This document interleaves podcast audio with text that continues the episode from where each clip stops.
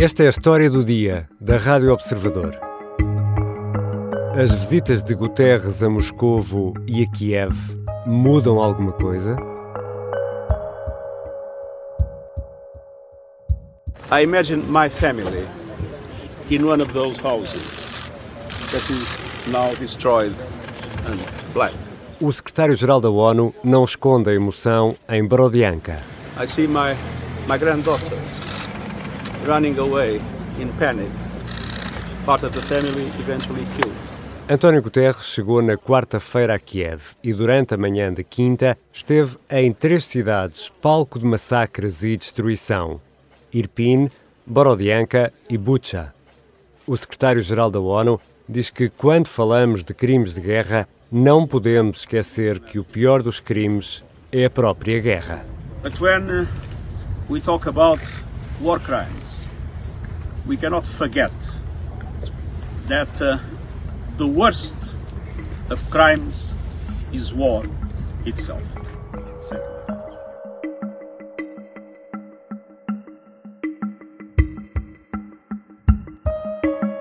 Dois meses depois do início da guerra, António Guterres esteve em Moscovo e em Kiev.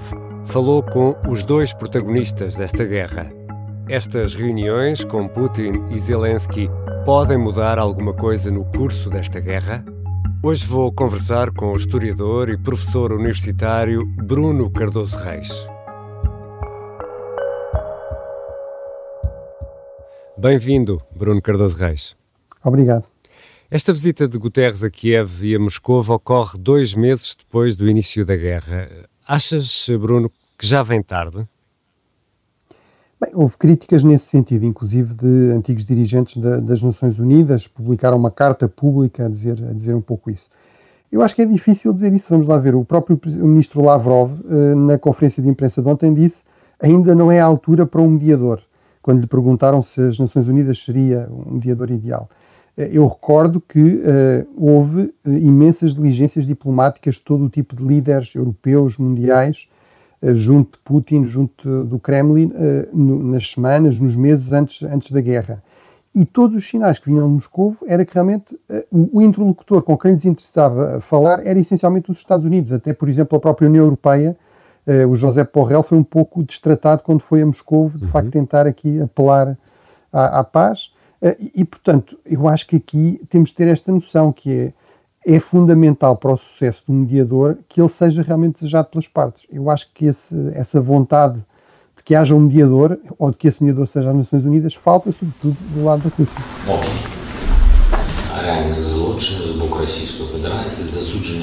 Ao contrário do que aconteceu uh, no Kremlin em Moscou, Guterres e Zelensky aqui ficaram separados, uh, eu diria, por menos de dois metros. Não consegui medir uh, a largura da mesa de reuniões, mas deverá ser mais ou menos isso. A linguagem corporal destes protagonistas nesta reunião em Kiev mostra claramente uma maior proximidade entre a ONU e o governo ucraniano.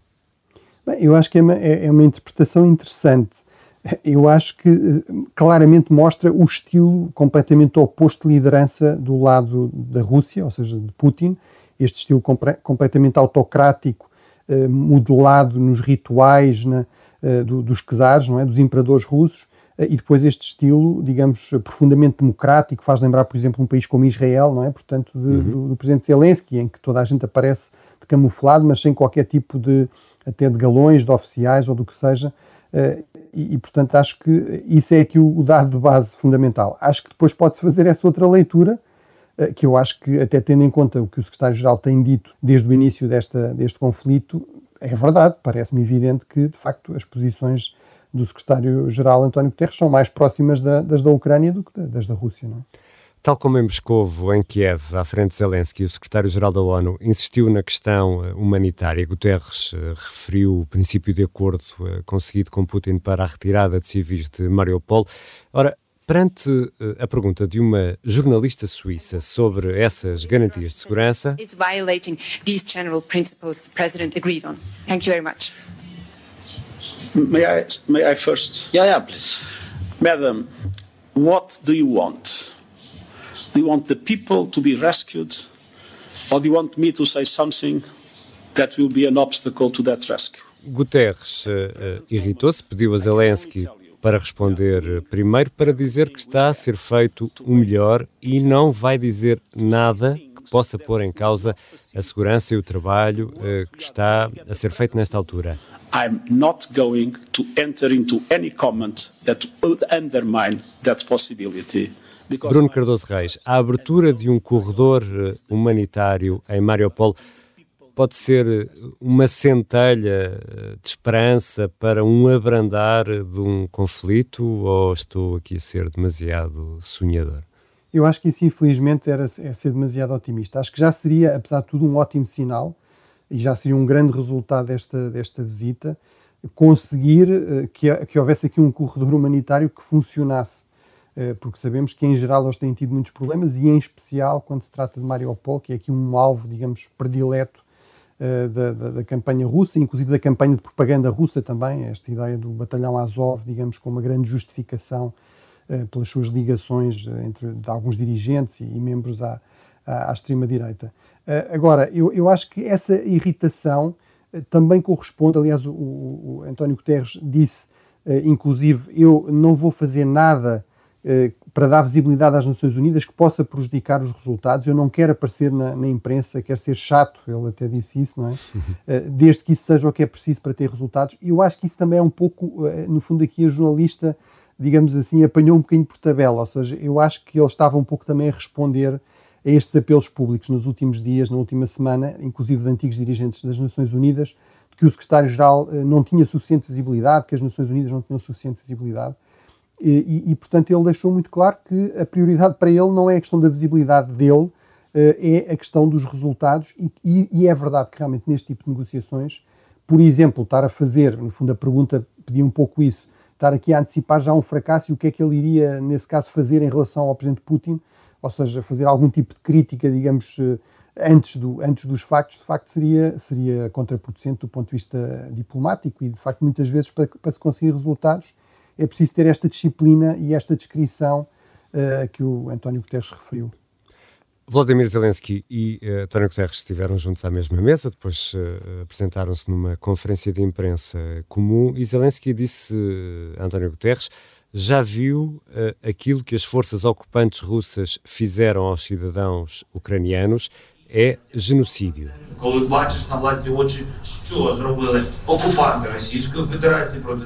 Por seu lado, o secretário-geral da ONU eh, foi muito claro eh, também quanto, quanto à necessidade de avançar um, eh, com um, uma hipótese destes crimes de guerra serem uh, investigados. It is vital that the International Criminal Court and other UN mechanisms conduct their work so that there can be real accountability. E os culpados julgados e castigados. Esta posição, Bruno Cardoso Reis, pode reforçar a necessidade da criação de um tribunal especial para esta guerra na Ucrânia? Isso alguma vez poderá uh, acontecer? Quer dizer, poder acontecer pode, e aconteceu já no passado. Eu acho que, apesar de tudo, uh, percebe-se que isso seja importante para, para, para a Ucrânia e para o Presidente Zelensky, no fundo, dar aqui especial visibilidade e garantir que há um foco exclusivo neste conflito e nestes crimes.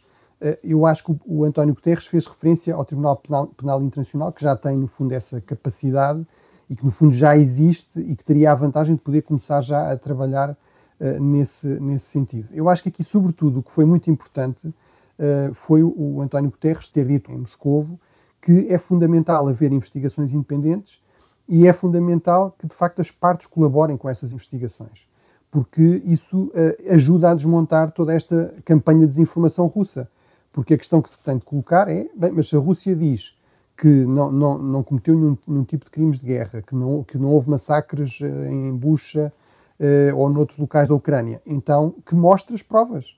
Se há aqui manipulação, se eles sabem que houve manipulação, então que mostre essas provas. Ora, não fez isso, por exemplo, a uma investigação da Organização de Segurança e Cooperação da Europa, de que a Rússia, aliás, faz parte, não colaborou com esse inquérito, foi publicado a semana passada, não esteve presente, não apresentou qualquer tipo de prova quando a Ucrânia, por exemplo, denunciou também a campanha de desinformação em torno do genocídio no Donbass no Tribunal uh, Internacional de, de Haia.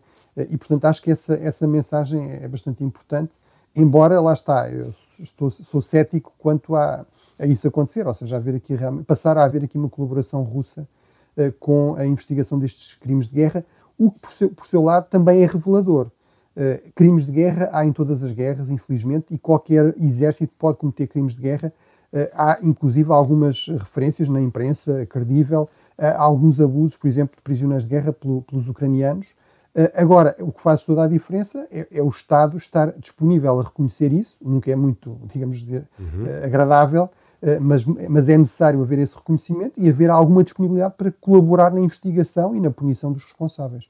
Isso é que claramente a Rússia não está disposta a fazer, e aliás, este tipo de atitude, que nunca há crimes de guerra cometidos por forças russas, em si mesmo é um encorajamento a que haja mais crimes de guerra, porque os responsáveis sabem uh, que, tá, que têm aqui uma impunidade e que têm a garantia de que os seus, os seus é? chefes nunca, exatamente, nunca vão reconhecer nada e nunca vão fazer nada para que eles sejam efetivamente punidos.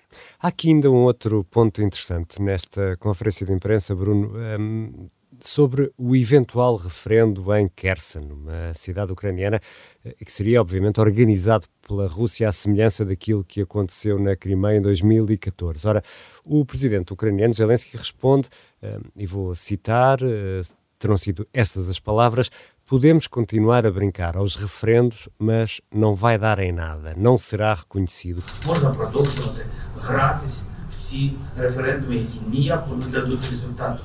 O Kremlin, Bruno, sente esta necessidade de dar sempre uma espécie de capa de legalidade àquilo que é, eh, eu diria, uma violação clara do direito internacional com esta invasão.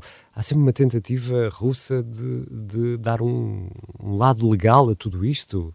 Sim, é, é um pouco paradoxal, mas enfim, há um, um, autor clássico das relações internacionais que diz que, eh, no fundo, eh, isto é um, é um fenómeno de, de, hipo, hipocrisia como, como uma vénia uh, do vício à virtude, não é? Portanto, muitas vezes os Estados sentem alguma necessidade, não respeitando o direito internacional, de ainda assim uh, criar aqui um, algum simulacro que lhes permita dizer que estão a fazer isso, não é? E que não estão simplesmente a fazer uma pura e simples guerra de agressão, que é evidentemente completamente contra a, Carta, como aliás disse uh, o António Guterres, contra a Carta das Nações Unidas.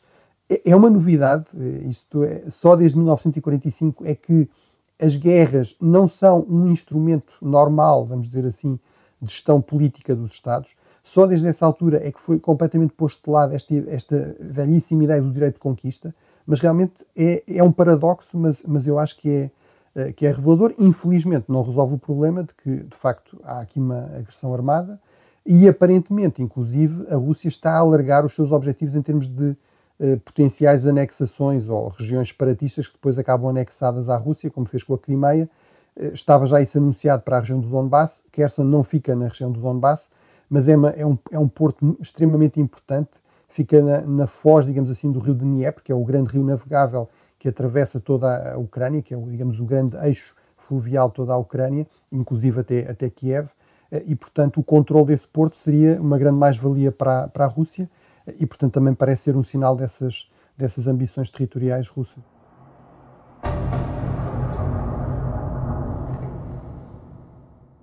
E depois há um ataque em Kiev, com Guterres ainda na capital uh, ucraniana. Moscou realmente não tem medo de nada, Bruno Cardoso Reis?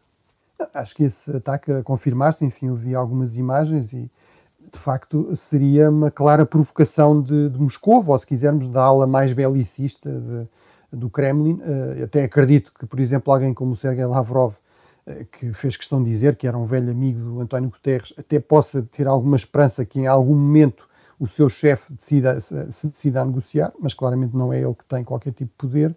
E são, de facto, os falcões, é, é Putin e os generais que têm aqui o controle da agenda e, portanto, isto seria mais um sinal claro disso, ou seja, uma provocação evidente, uh, fazer um ataque uh, à capital onde está o secretário-geral das Nações Unidas. Mas, mais uma vez, isso para mim valida esta ideia de que, de facto, não estamos, infelizmente, num momento de negociações de paz sérias, independentemente de quem seja o mediador, independentemente das qualidades pessoais e, enfim, institucionais de alguém como António Guterres, porque há aqui, sobretudo, um dos lados, a Rússia, que é quem tomou aqui a iniciativa de invadir e quem pode parar a invasão, que continua apostada, de facto, nos meios militares para atingir os seus objetivos.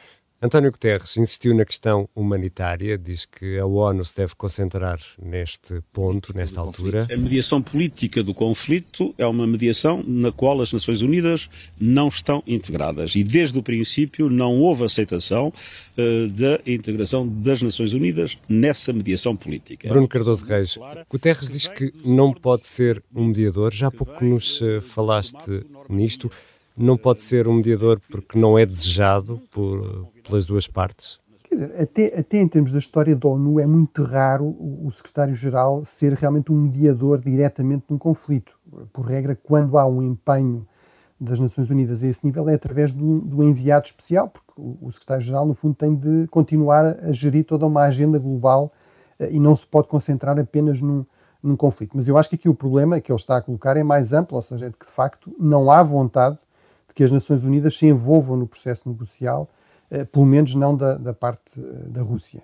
Eh, e, portanto, agora, ele, apesar de tudo, passou uma outra mensagem muito importante, que é dizer: atenção, isso também é uma resposta a estas críticas que me pareceram, lá está, legítimas, mas manifestamente exageradas e até um pouco estranhas de, de altos responsáveis das Nações Unidas com experiência, por exemplo, dizerem que as Nações Unidas poderiam desaparecer se o secretário-geral não se envolvesse aqui mais Ora, as Nações Unidas sobreviveram a décadas da Guerra Fria em que o secretário-geral não conseguiu resolver nem se envolveu, por exemplo, na Guerra Americana no Vietnã ou na Guerra Soviética no Afeganistão. Agora, o que, o, o que António Guterres recordou é a, as Nações Unidas têm um órgão que, à partida, é o principal órgão executivo e que tem de lidar com as questões da guerra e da paz, que é o Conselho de Segurança. Ora, esse está paralisado, porque um dos membros permanentes é a Rússia e tem direito de veto. Agora, como ele recordou, há outros órgãos no, sistema das Nações Unidas. A Assembleia Geral foi até muito mais ativa eh, e muito mais eh, disposta a criticar e até a suspender de um órgão das Nações Unidas um, um dos membros permanentes, uma das grandes potências que foi a Rússia, do que aconteceu no, no passado. Uh, o secretário-geral fez declarações bastante inequívocas de condenação da invasão e, sobretudo, há aqui uma outra componente do sistema das Nações Unidas, que são as agências humanitárias das Nações Unidas, a Unicef é talvez a mais conhecida, que lida, por exemplo, com tudo o que é o apoio às crianças, eh, mas há múltiplas agências que lidam com a questão alimentar, de, por exemplo, de segurança alimentar, a FAO, a questão da, dos refugiados, que o próprio António Guterres liderou também. Uh, uh, portanto, e essas agências estão no terreno, estão a ajudar milhões de ucranianos, como ele disse, em colaboração com, com a própria Ucrânia. Portanto, há aqui múltiplos papéis que as Nações Unidas podem pode desempenhar. Infelizmente, o de mediação em negociações de paz, neste momento, parece-me que é uma missão impossível para qualquer mediador. E estas visitas a Kiev e Moscovo? Tenho também uh, a humildade de uh, perceber que não não consigo chegar uh, a uma sala e convencer de repente o presidente Putin de tudo aquilo em que eu acredito, mas que não corresponde de todo à posição uh, que a Federação Russa tem nesta questão. O secretário-geral da ONU diz que sabe que não pode obrigar Vladimir Putin a fazer aquilo que ele, António Guterres, defende. Assim sendo, Bruno Cardoso Reis, estas visitas e por tudo aquilo que explicaste até agora mudam alguma coisa? Eu acho que no essencial, infelizmente, não mudam. Apesar de tudo, lá está, se conseguir criar aqui um mecanismo um pouco mais eficaz para, uh, para fazer corredores humanitários, para evacuar civis de zonas de conflito, começando por uh, Mariupol, que é uma situação de facto extraordinariamente dramática, com, com civis que estão há, há, semanas de facto cercados e, portanto, tudo indica que estão nos limites, digamos, da, eh, da capacidade de sobrevivência, portanto, isso já seria um resultado e, não, e eu não, não o desvalorizo. E lá está, eu não tenho aqui uma posição dogmática. Se, se, se perceber que afinal o, o secretário-geral é aqui a chave para, para as coisas avançarem, então acho que se deve uh, continuar. Uh, agora, de facto, acho que objetivamente, e tendo em conta todos os dados e até aquilo que fomos ouvindo, acho que francamente não, ir, além, uh, ir além disso, irmos a, nas nossas expectativas além desta esperança de alguma melhoria aqui na evacuação de civis, eh, parece-me manifestamente eh, exagerado ou impossível. E lá está, mesmo essa questão dos corredores humanitários, teremos de ver se efetivamente se concretiza, eh, porque sabemos que têm sido sempre feitas muitas promessas que depois, em muitos casos, depois não se, não se realizam, não se concretizam. Obrigado, Bruno Cardoso Reis. Obrigado.